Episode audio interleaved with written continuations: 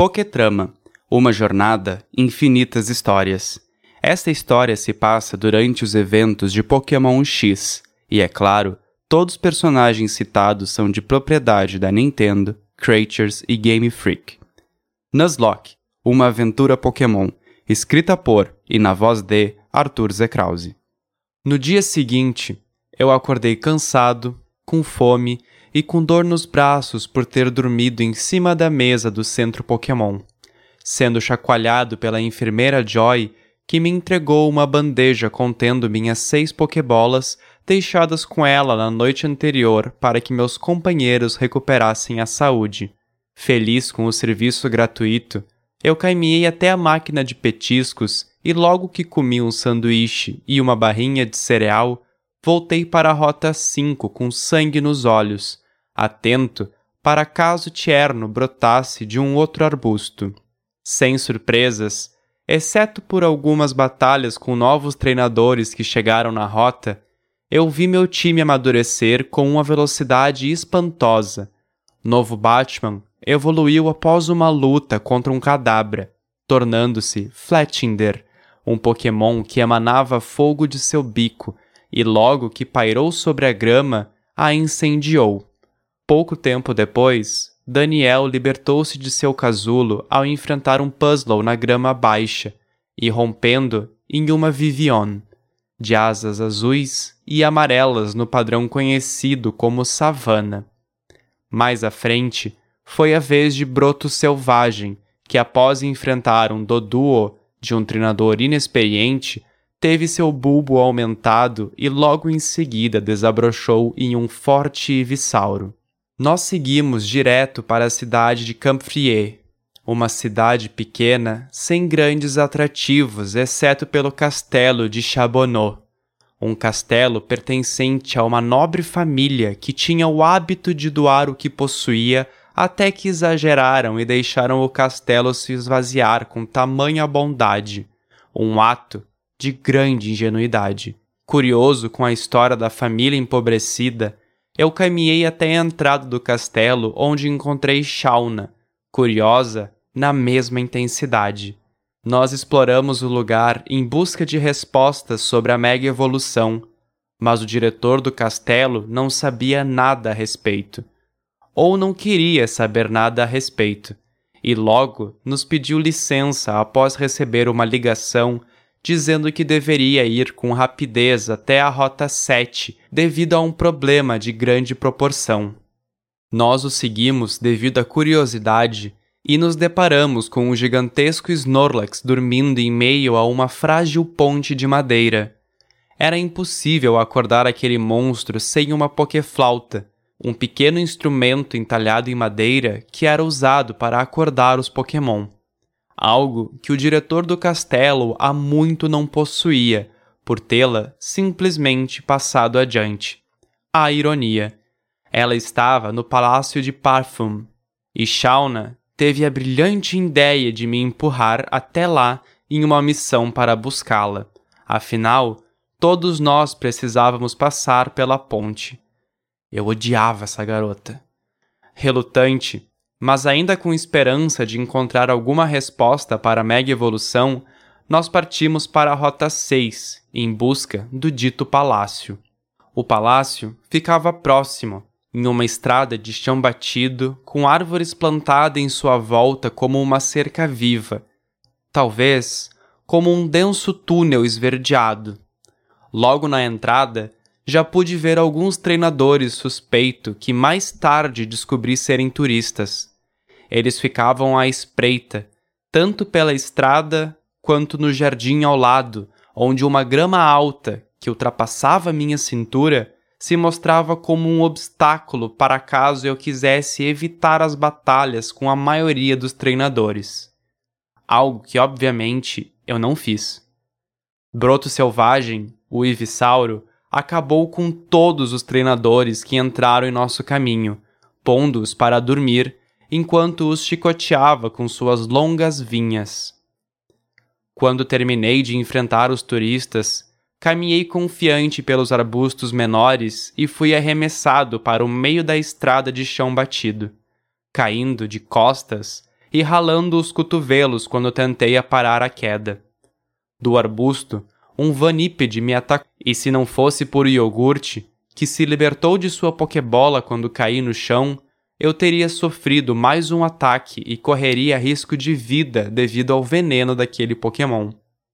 A batalha foi rápida, e eu o capturei sem qualquer dificuldade.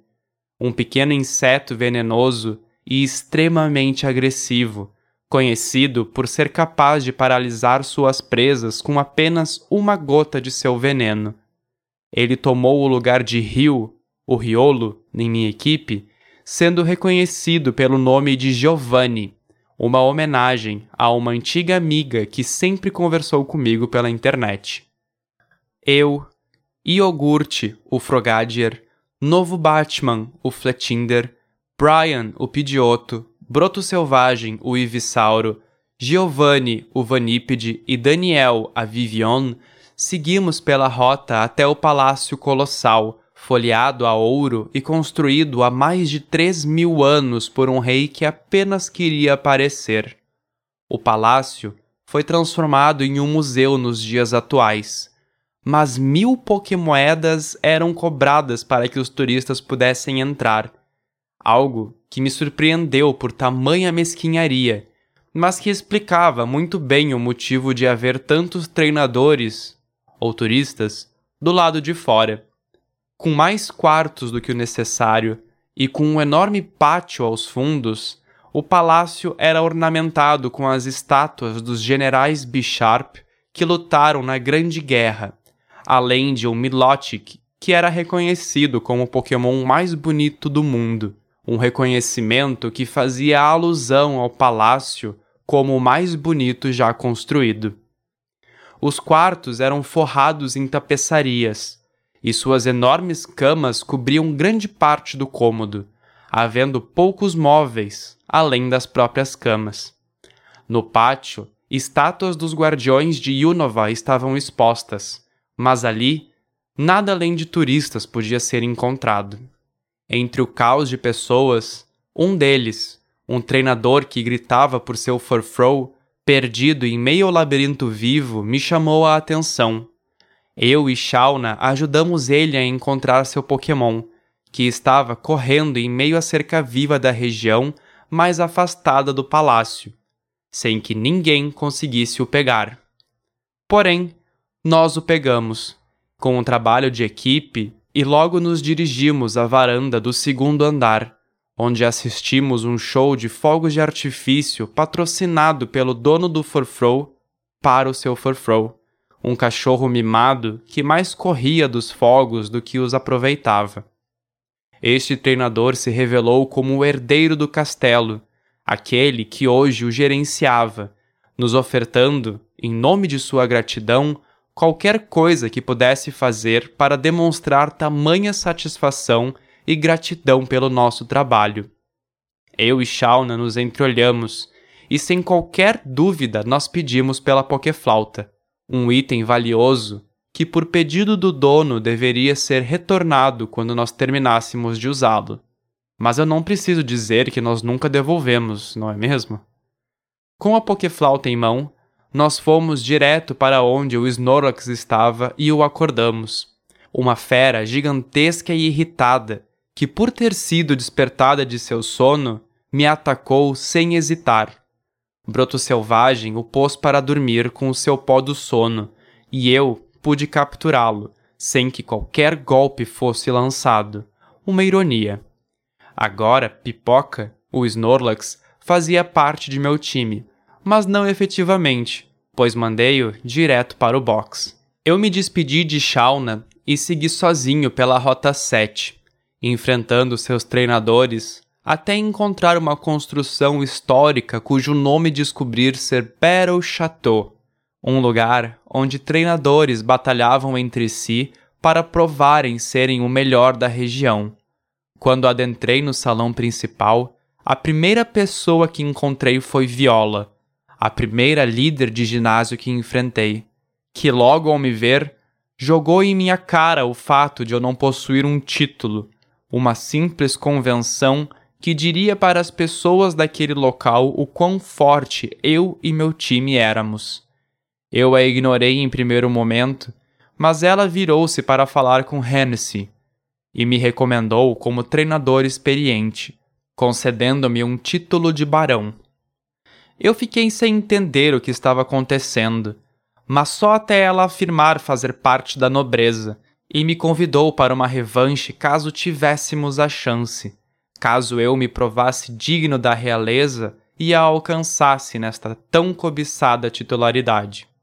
Eu saí revoltado daquele lugar, simplesmente por ter encontrado Viola, e continuei minha jornada na Rota 7, onde capturei um Croagunk, nomeado Vanderlei, uma homenagem à minha mãe que sempre chamava todos os sapos com este nome. Ri da situação mas como não podia colocá-lo em meu time, continuei até o enorme paredão que havia no final daquela rota. O pesadelo de qualquer treinador, uma caverna cheia de zubats. Eu adentrei nela com pretensão de sair vivo, mas com o enxame, sim, enxame, de zubats que encontrei, não tive a possibilidade senão a de capturar o primeiro que vi um Zubat de 80 centímetros chamado de Zé do Picadinho, que antes mesmo de entrar na Pokébola já estava em meu ombro. Mais um voador. Até quando isso aconteceria? Com todas as partes do corpo inteiras e sem nenhuma mordida de morcego, eu e meu time emergimos na Rota 8, uma rota no topo de uma falésia, de onde podíamos enxergar a cidade de Silage. Ali, havia alguns treinadores, mas um deles me chamou a atenção. Uma criança de vestido amarelo e chapéu branco estava brincando com um Pokémon arroxeado. Ela estava se divertindo, mas seus pais não estavam por perto para cuidar de suas ações, o que me causou enjoo, principalmente por haver um precipício logo à frente. Eu estava preocupado e tive que intervir quando aquele Pokémon balão se enroscou no braço da menina e começou a levá-la para cima. Eu já havia ouvido histórias de minha mãe sobre estes Pokémon. Do tipo fantasma, criados por espíritos perdidos que roubavam as crianças que os confundiam com balões normais, para se alimentar de sua energia.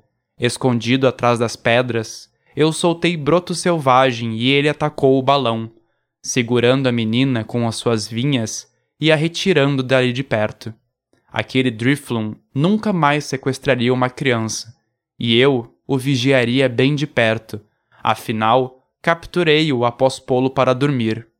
Glazel, o Drifloon, agora fazia parte de meus pokémons capturados, e pelo visto, eu me aproximava ainda mais de me tornar um treinador de pokémons voadores.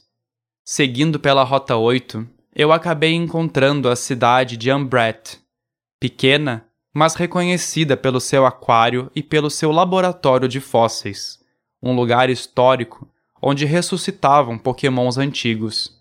E é claro que este lugar me conquistou pela sua grandiosa história.